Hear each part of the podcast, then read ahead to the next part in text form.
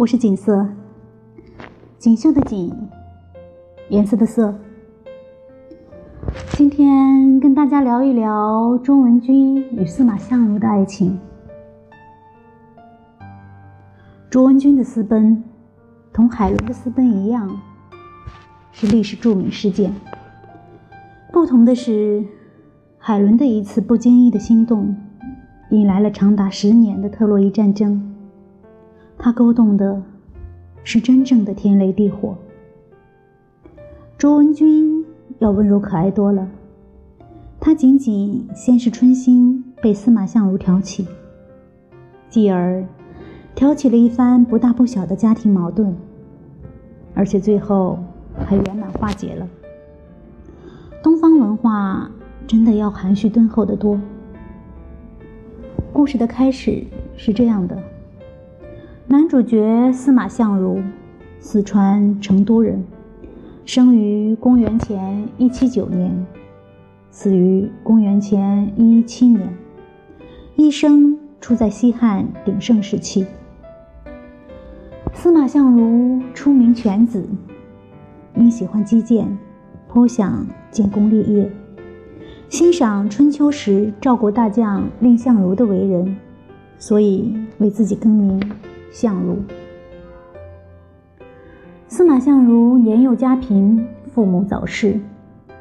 年轻的司马相如不得不四处游学，求取功名。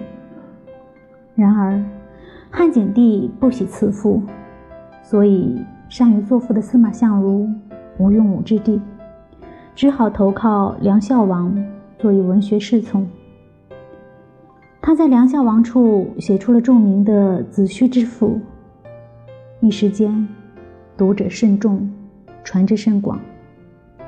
然而好景不长，梁孝王死去后，司马相如不得不返回成都，因无田无业，生活十分困难，纵有笙歌，也断肠。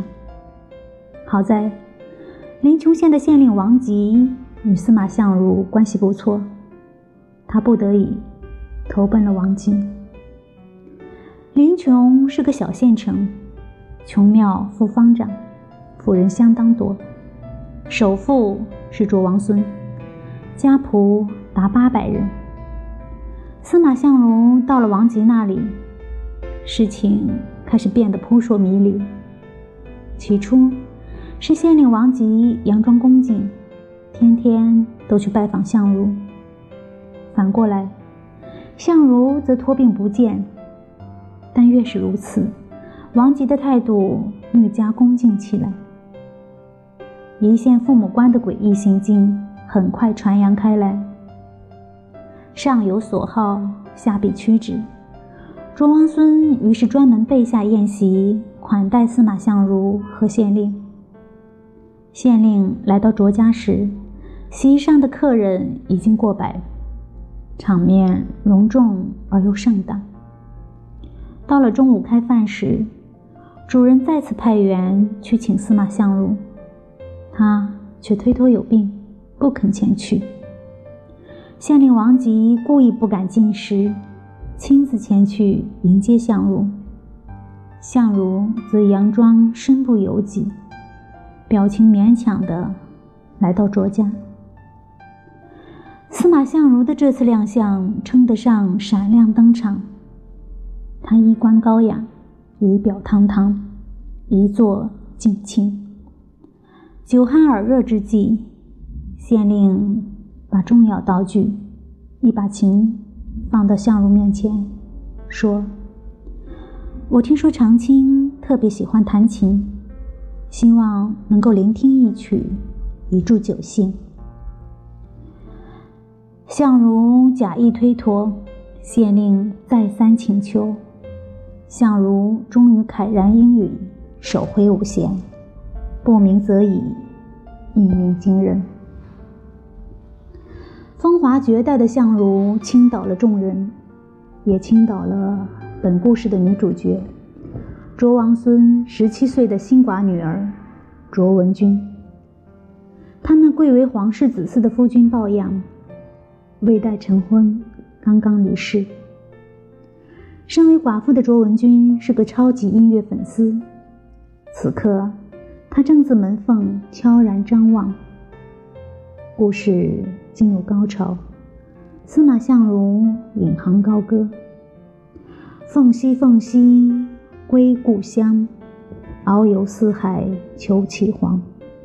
时为玉兮无所将，何物惊喜生思堂？有燕淑女。”在闺房，视尔人遐，独我长。河源交颈为鸳鸯，胡结航喜共翱翔。这是一场注定的相遇。听完司马相如声情并茂的演唱，文君妾从互馈之，心悦而好之。文君有心，相如有意。宴会完毕，相如更托人以重金贿赂文君的侍女，再次向他转达自己的爱慕之情。卓文君雪夜私奔，并如相如乘着黎明，奔向成都的新生活。他们眼里的成都，车如流水马如龙，风花正春风。有情人终成眷属，按理，故事到这里就应该结束了。王子和公主从此过上了快乐的生活。然而不，故事才刚刚开始。到的成都后，两个浪漫的逃亡者，貌似首度发现家徒四壁立。而司马相如的老泰山卓王孙闻讯，则大怒，曰：“女志不才，吾不忍杀，不分一文钱也。”自天上落回人间的司马相如和卓文君，转战临邛，开了家酒店。卓文君当炉卖酒，司马相如做了店小二。卓王孙听说后。更加气愤，闻而耻之，堵门不出。最终，卓王孙不忍女儿受苦，分于文君家童数百人，钱百万，及其价十一倍财物。文君与相如买田宅，为妇人。一番小插曲之后，司马相如和卓文君终于开始了。风花雪月的好日子。随后，不喜文赋的景帝升了天，即位的汉武帝偏又好这一口，君臣一拍即合。司马相如终于如鱼得水，他的上林赋、长门赋名操一世，汉武帝还拜司马相如为郎官，一时盛况。与辛弃疾千金纵买相如赋之诗可见一斑。相如去长安前，对妻子卓文君立誓说：“不高车驷马，不负此过。”待日后衣锦还乡，蜀人以为宠。他真的驷马高车回到成都了。当地官员特意把原来那座升仙桥。加宽为五丈五孔的大桥。成都县令以上的官员都身背公事，手里拿着小锣，为司马相如鸣锣开道。升仙桥从此被人们称作了驷马桥。如花美眷，功名富贵，司马相如全部得到了。于是有人说，司马相如的情挑。实际是一个局，是文人司马相如和政客王吉联手设的一个局，目的是卓王孙的千金。到底是哪个意义上的千金？财富，还是美女？亦或二者兼而有之？且不论言者是否有据，若要讲条件，司马相如和卓文君。还真是般配。文君貌美如花，据史书记载，以眉色远望如山，脸际长若芙蓉，皮肤柔滑如纸，而且弹得一手好琴，文采亦首屈一指。相如青年才俊，文采斐然。鲁迅先生赞誉他：“景帝时文人，复莫如司马相如。”除了出身卑微，除了有些口吃，相如哪点配不上文君？就是寄予千金又怎样？美貌多金又多才的女子，哪个男子不钟情？便是处心积虑。也多得他肯处心积虑，就算用心良苦，他也用了心。这个世界上有条件的爱，远比无条件的爱多。这样的男子，也算不得大不是，不过较为孟浪罢了。而女子爱的，怕不正是他的孟浪？当然，文人的爱情显无瑕疵的。才子佳人成婚多年，卓文君一直未诞下子嗣。司马相如年纪渐长，对这件事情变得相当介意。最后，他在茂陵看上了一个美丽的少女，便要弃糟糠，爱慕少儿，娶来当侧室，传递香火。此心一起，以卓文君之刚烈。是不能容忍。你能想象海伦与另一个女人分享特洛伊王子吗？于是，卓文君做了一首《白头吟》，说道：“矮如山上雪，皎如云间月。闻君有两意，故来相决绝。今日斗酒会，明旦沟水头。”蝶蟹欲钩指，沟水东西流。萋萋重萋萋，嫁娶不须啼。愿得一心人，白首不相离。并复书：春华尽芳，五色灵苏。情尚在玉，而心生待故。井水有渊，汉宫有水。比物而心，皆视之人兮；貌于淫而不悟。随后再补写两行：朱弦断，明镜缺，朝露晞，芳时歇。白头吟，伤离别。努力加餐，勿念妾。井水汤汤，与君长绝。白头吟和诀别书触动了司马相如脆弱的文人神经，他们貌似回到当年栀子花白花瓣，闻君来奔的夜晚，一时愁肠百结，将纳妾之事就此撂下。当年巴蜀两地形势不稳，司马相如凭之生花妙笔，以一篇于。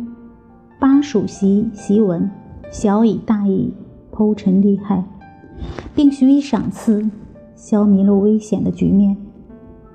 而这刻，卓文君用白头吟和诀别书，嬉笑嘲讽，决绝不屈，在关键时刻挽救了他岌岌可危的婚姻。两人今日琴瑟和谐，当以此为甚。后来的司马相如困于书生之见，上书剑指汉武帝狩猎，更借语讽劝，阻挠了汉武帝的兴致，只得了一个名位清高而闲散的官职，与老妻安居林泉，度过数年恩爱岁月后，何然长逝。一年深秋，形影相吊、孑然一身的绝文君。也随相如赴九泉之下，雪夜私奔，当炉卖酒，白头心愿，被传为千古佳话。卓文君的爱情是富家女爱情中的上乘，情调是指纳妾中。司马相如虽不够坚定，浪漫也尚算完整，这样的爱便已很好，何必耿耿于怀当初他是否机关算尽？风愿党，黄愿爱，凤凰的爱情也不过是两厢情愿，这样的爱也足够了。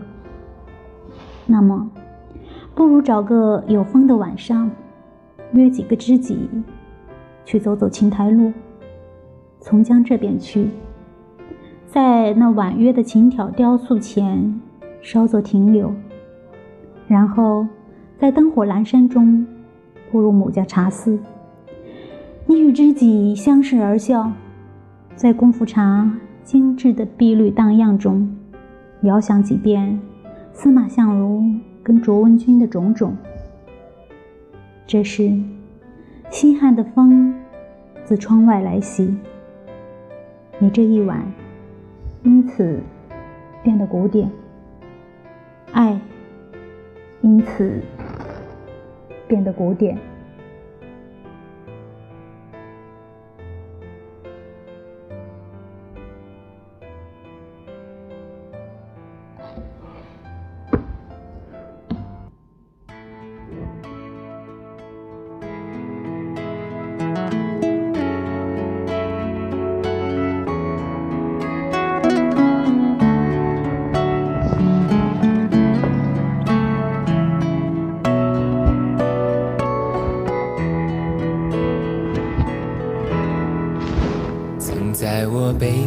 小小夹层里的那个人，陪伴我漂洋过海，经过每一段旅程。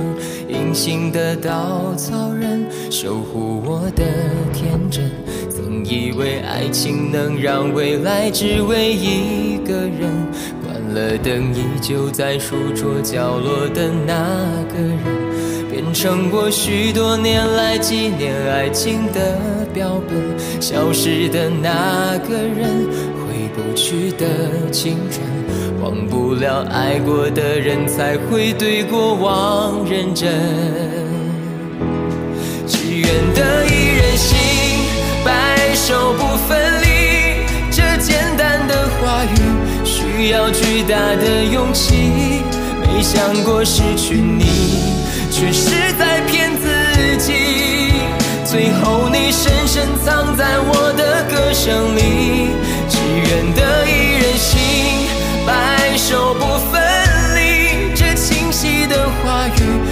小，孤单的自己，盼望能见到你，却一直骗自己。遗憾你听不到我唱的这首歌，多想唱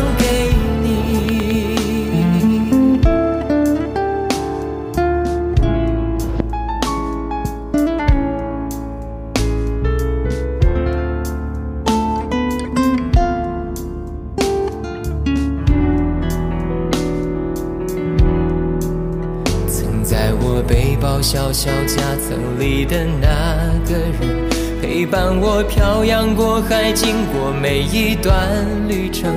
隐形的稻草人，守护我的天真。曾以为爱情能让未来只为一个人，关了灯依旧在书桌角落的那个人。变成我许多年来纪念爱情的标本，消失的那那个人，回不去的青春，忘不了爱过的人，才会对过往认真。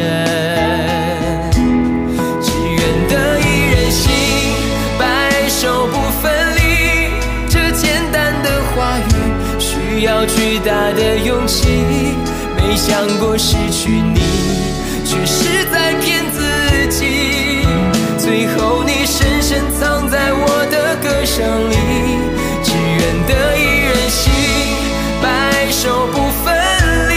这清晰的话语，嘲笑孤单的自己，盼望能见到你，却一直骗自己。遗憾你听不到我唱的这首歌，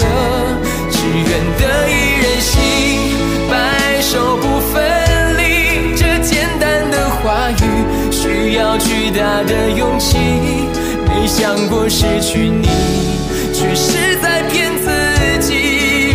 最后你深深藏在我的歌声里，只愿得一人心，白首不分离。这清晰的话语，嘲笑孤单的自己。